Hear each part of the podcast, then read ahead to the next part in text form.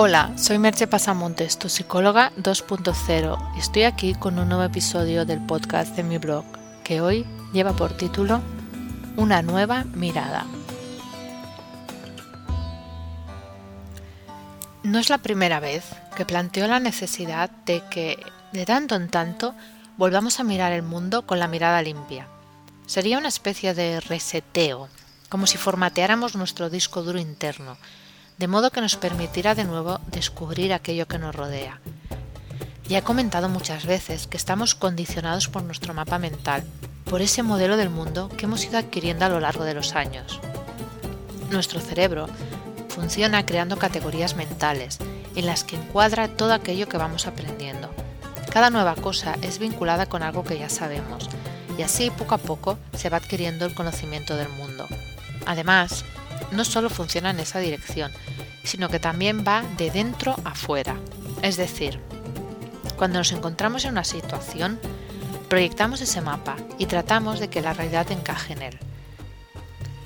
Por eso se da la gran dificultad que tenemos para de verdad aprender cosas nuevas que se salen de nuestro mapa mental. De hecho, la cosa va se cabe un poco más lejos. Cuando estamos en un lugar conocido, el cerebro más que el lugar proyecta la imagen que ya tiene almacenada de él. Es un modo de no tener que gastar demasiada energía procesando y explica por qué a veces nos es difícil darnos cuenta de cambios que han podido acaecer en el lugar, a no ser que sean muy obvios o nosotros seamos muy observadores, o alguien nos haga el comentario de ¿no has visto nada distinto? o ¿no me ves nada distinto? En alguna ocasión nos habréis encontrado esa situación de estar mirando a alguien y pensando qué tendrá distinto porque tu cerebro de alguna manera no lo procesa. Hay que entrenarlo. ¿Qué es lo que hoy trataremos de hacer? Aprender a tener una nueva mirada y dejar que nuestros ojos acaricien el mundo. Puede que ser que alguien se esté preguntando por qué para explicar todas estas cosas acerca de la sensorialidad he decidido hablar del Tantra. Os responderé con un breve cuento que espero sacie vuestra inquietud. Un discípulo, extrañado porque había tantas vías espirituales, le dijo a su maestro Estoy desorientado. ¿Cómo puede haber tantas vías? El mentor, contundente, repuso Insensato. ¿Cómo tantas vías? Muchas más debiera haber. Cada persona es su doctrina, su vía, su propia senda.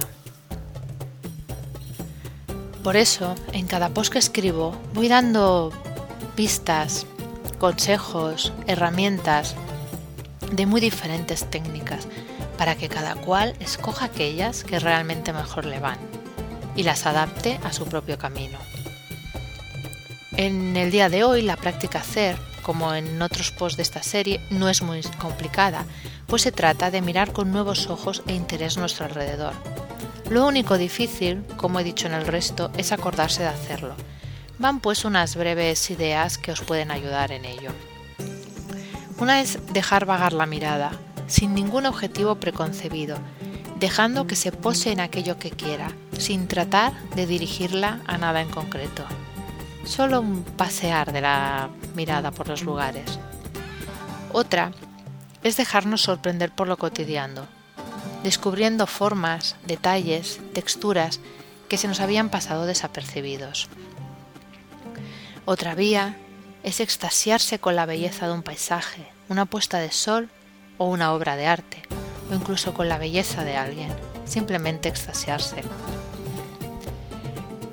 También el hecho de mirar de verdad, podríamos decir que con los ojos hacia afuera y no hacia adentro a la persona con la que estamos conversando verla en su totalidad.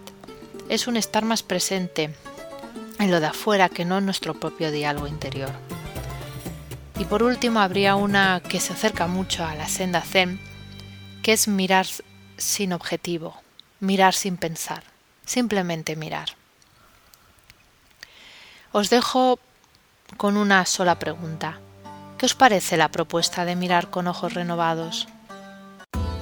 Si requieres de mi ayuda para tu vida personal o profesional, contacta conmigo por email en agendamerche.gmail.com o por teléfono en el 664 436 969. Hasta aquí el podcast de hoy y nos escuchamos en el próximo podcast. Bye bye.